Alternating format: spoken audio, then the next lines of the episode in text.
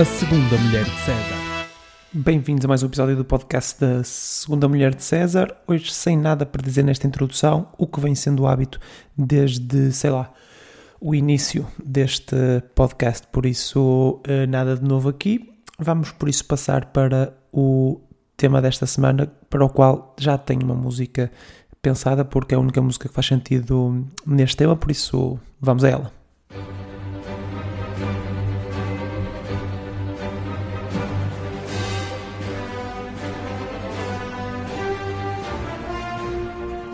Marvel, ou o Marvel Cinematic Universe, o famoso MCU. E vocês devem estar a pensar, Rui, outra vez super-heróis? Não já fizeste isso uh, há uns tempos? E se vocês estão a pensar isto, uh, desde já o meu muitíssimo obrigado por estarem mais cientes dos episódios do meu podcast do que eu, porque eu tive de verificar se efetivamente já tinha feito este tema ou não.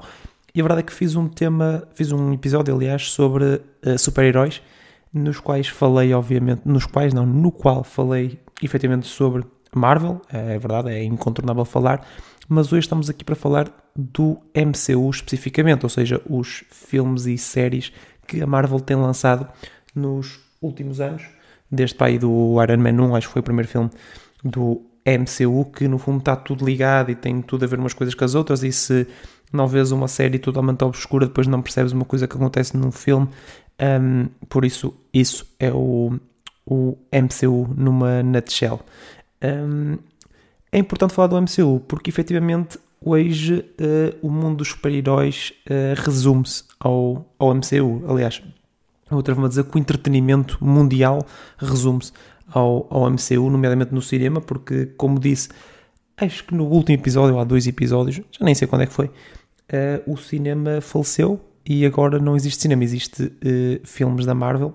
Uh, e aliás, eu estou a falar disto porque acabou de sair um filme da Marvel, um, o Black Panther no Wakanda Forever, e uh, por isso, lá está, é por isso que eu estou a falar precisamente deste, deste tema. E por isso é normal que o MCU ocupe muitas conversas que possam acontecer e vocês, se não estão por dentro disso, acabam por ficar excluídos dessa conversa. É por isso que surge este episódio para que consigam integrar-se em conversas de grupo sobre o MCU. Espero que já saibam o que é, que é o MCU, porque vou dizer isto para aí só mais 272 vezes.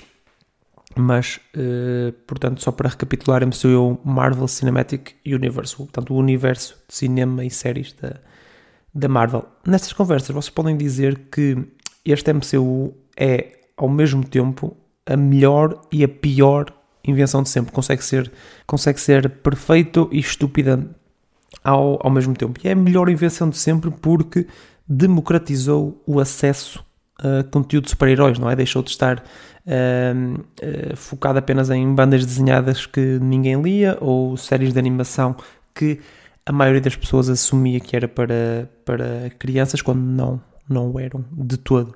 Uh, mas por isso democratizou o acesso a, essa, a esse conteúdo de super-heróis e, e fê-lo com qualidade, atenção, porque pá, a verdade é que é um, um poço de dinheiro, não é? Ainda para mais agora que entrou a Disney ao barulho, e por isso a qualidade em termos de, de cinema é avassaladora e é pá, provavelmente o melhor universo de sempre em termos visuais. Um, é a pior invenção de sempre, porque monopolizou o mundo do, do cinema. E reparem que estou a usar palavras caras, tipo democratizou e monopolizou, uh, mas uh, usem porque é um dos truques para parecerem que estão totalmente dentro dos temas que, estão a falar e dos quais não fazem a mínima ideia do que está a acontecer. Mas estava a dizer que monopolizou o mundo do cinema, como eu já disse, uh, começou a, a, a focar-se muito em, nestes blockbusters que passam a ser as únicas ocasiões em que as pessoas vão ao, ao cinema e por isso eh, estragou um bocadinho esse mundo.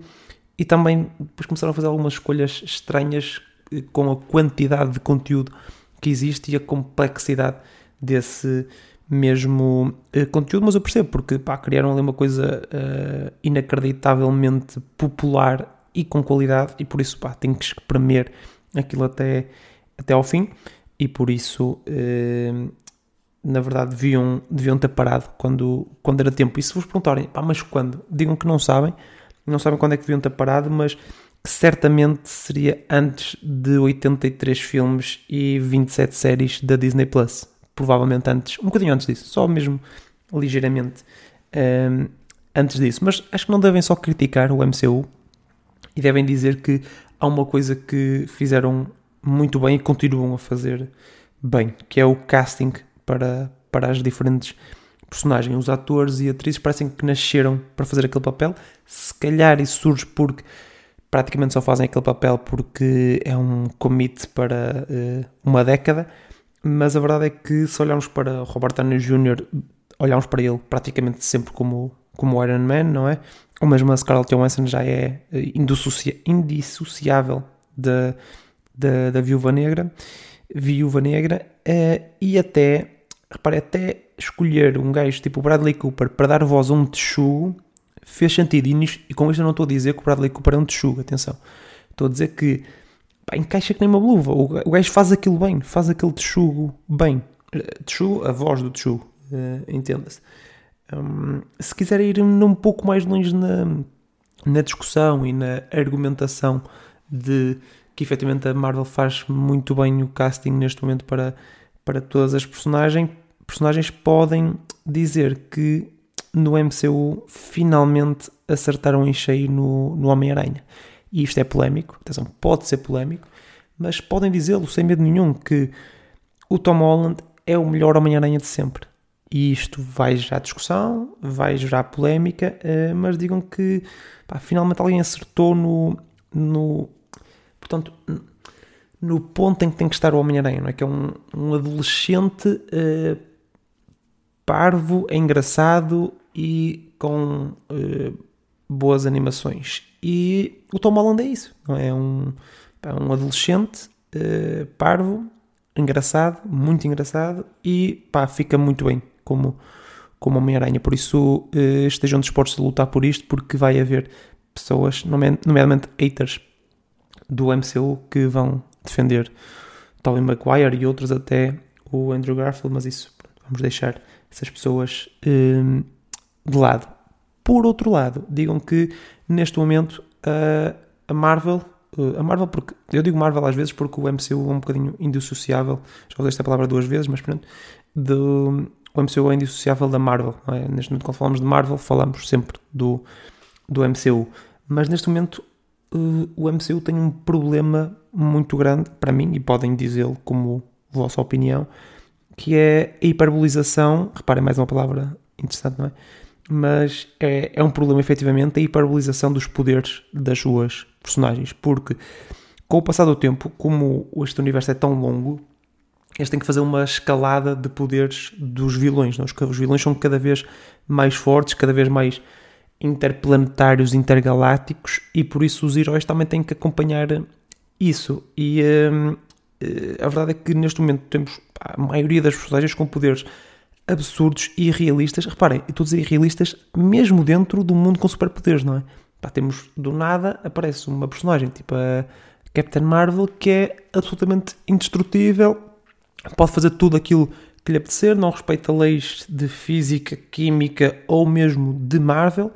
Uh, e vocês podem dizer: Ah, Rui, mas atenção, que isso já vem das cómics. Pá, está bem, mas não, não é isso que o MCU faz, é trazer algum realismo e alguma democratização do mundo dos super-heróis. Então façam-no em condições, não é? Não façam uma escalada até ao infinito, literalmente, dos, dos poderes. Porque depois, uh, pá, se virem um filme do, do MCU e virem uma personagem importante para a história que não tem poderes, podem ter a certeza absoluta que dentro de meia hora de filme essa pessoa vai ter um fato tipo Iron Man ou um escudo como o Capitão América. Ou então, ou então, do nada ganha superpoderes porque tem uma pedra eh, galáctica que lhe dá superpoderes. Percebem? E por isso isto eh, acaba por ser eh, estranho porque pá, se toda a gente tem poderes, ninguém tem poderes, não é? É um bocadinho aquela, aquela lógica que já muito, já muito conhecida. E depois tem, se isto não acontece, não é? se acabam por não ter poderes, há sempre armas e fatos feitos com Vibranium, que é a melhor, pior invenção do, do MCU. Estou a fazer aspas aéreas porque sei que não é uma invenção do, do MCU, mas reparem, quando há um metal que não é bem um metal, pode ser tudo e o seu contrário é forte e indestrutível, mas ao mesmo tempo é facilmente trabalhado para fazer armas, porque assim consegues trabalhar facilmente para fazer um, uma arma, mas depois nada consegue destruir essa, essa arma. É raro, mas é suficiente, o sufici é, mas existe o suficiente para aquilo que é preciso no, no plot. É um bocado uh, estranho um, porque depois tudo pode acontecer, não é? E a verdade é que se há coisa que uh, nestes mundos de fantasia e de superpoderes e cenas funciona bem, é ter limites bem definidos, não é? E a verdade é que deixa de haver limites, porque pá, uh, tudo pode acontecer e uh, ninguém pode fazer perguntas sobre lógica daquilo, porque consegues fazer viagens no tempo, apagar memórias, apagar pessoas, ressuscitar pessoas. Acaba por nada ser definitivo e nada ser por isso importante. Eu já estou quase a filosofar agora sobre, sobre o MCU. Não é para isso que eu aqui estou, mas se vocês quiserem filosofar nas vossas conversas sobre, sobre o MCU, uh, eh, digam isto mesmo: que no fundo é estúpido ser tudo possível e uh, toda a gente ter poderes. Para discussões mais uh, concretas, eu acho que vocês podem ter algumas opiniões impopulares. Eu vou-vos deixar aqui algumas, algumas delas não são tão impopulares assim, algumas são até uh, bem populares, mas vamos começar por aquela que é a opinião que pode gerar alguma, alguma discórdia. E o que vocês devem dizer é que o Thanos estava certo. Digam só isto. Se não sabem o que é que isso quer dizer, não interessa. Se nem sequer sabem quem é o Thanos, também não interessa. Digam só, pá, eu acho que o Thanos, acho que o Thanos estava, estava certo. Isto vai lançar uma discussão, não é? Alguém vai responder-vos e depois outra pessoa de pegar nessa discussão e vocês estão, estão livres. Mas se vocês quiserem entrar um bocadinho mais na discussão, eu faço um resumo rápido do que é que esta cena do, do Thanos estar certo. Portanto, o Thanos é, eh, na cena daquilo que eu estava a falar, um vilão uh, intergaláctico, super poderoso, completamente uh, overpowered, que uh, pá, conseguiu umas pedras preciosas uh, para pôr numa luva e, com um estalar de dedos, apagou da existência metade da vida do universo. E vocês estão a dizer, pá, é impossível eu defender um gajo que fez isso. Como é que eu posso dizer que esse gajo estava certo se esse gajo apagou da existência metade do universo? Porque, uh, efetivamente, a execução, a forma como resolve o problema não é a mais uh, fácil de defender, mas o motivo uh, pode ser aquilo que, que estava por trás dessa ação do Thanos é que ele viu que há escassez de recursos no, no universo, portanto há, há, recursos limitados e que o aumento dos, das formas de vida por todo o universo ia fazer com que deixasse de haver vida no universo porque iam acabar com os recursos necessários para haver essa mesma vida do, no universo.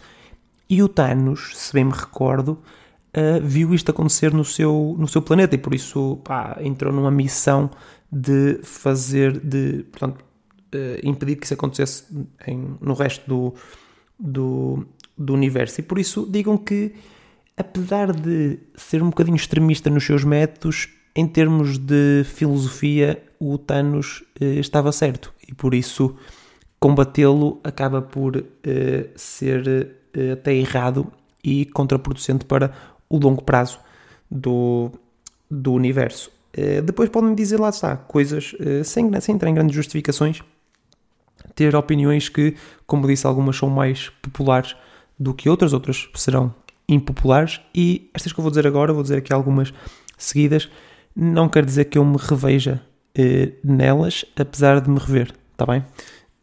mas oficialmente não me revejo, apesar de me rever. Portanto, podem dizer que o melhor vilão do MCU apesar do Thanos estar certo, o melhor vilão do MCU é o Ultron. E o filme uh, Avengers uh, Age of Ultron é o segundo melhor filme da história do, do MCU, porque o melhor é, e podem dizê-lo sem qualquer uh, medo de sofrer represálias o Guardians of the Galaxy 1. agora, pensando nisso, preparem-se para sofrer algumas represálias caso, caso digam isto, mas mantenham-se firmes. Digam que é o filme mais engraçado e arrojado do, do MCU. Uh, depois podem dizer que o Capitão América é overrated, porque efetivamente é. Para aquele é um gajo que foi injetado. No fundo, o Capitão América é o quê? É um gajo que foi injetado com uma cena para ficar todo bombado. Uh, foi congelado durante uh, décadas. Foi descongelado e tem um escudo. No fundo é isto, pá, e fazem dele o herói principal da, da MCU, pá, porque há valores morais e não sei o quê. Pá, é um gajo fraco, eh, é um gajo que protegem demasiado nos filmes, porque ele já devia ter morrido pai 14 vezes. Eh, e a verdade é que é levado ao colo por eh, deuses, deuses do outro, do outro universo e gajos com, com fatos, está bem? Digam mesmo que é, que é overrated. E por fim, podem dizer que a série WandaVision é absolutamente genial fora do MCU, como conceito cinematográfico e conceito, uh, portanto, uh, empírico, é? fora, fora do contexto do MCU, é uma série absolutamente brilhante. E digam até, vão até mais longe e digam que é a única série de jeito do MCU. Esqueçam Agents of Shields e estas novas que ninguém quer saber muito bem. Uh, WandaVision é a melhor e até a única de jeito uh, série do, do Disney Plus. Está bem?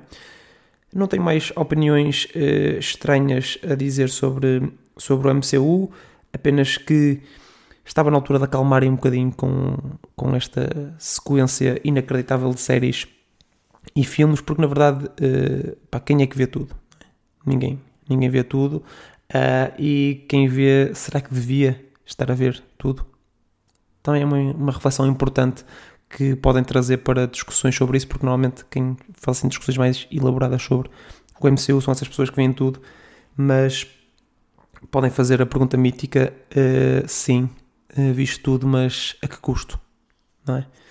Deixo-vos deixo com esta. Uh, espero que voltem na próxima semana. Eu irei voltar com um tema um, talvez mais fraturante do que o MCU. Estou a fazer este teasing sem fazer a mínima ideia qual será o tema da próxima semana, mas acho que faz parte, não é? Faz parte de, do jogo de clickbait de podcasts fazer, fazer isto mesmo. Obrigado por estarem desse lado e até à próxima.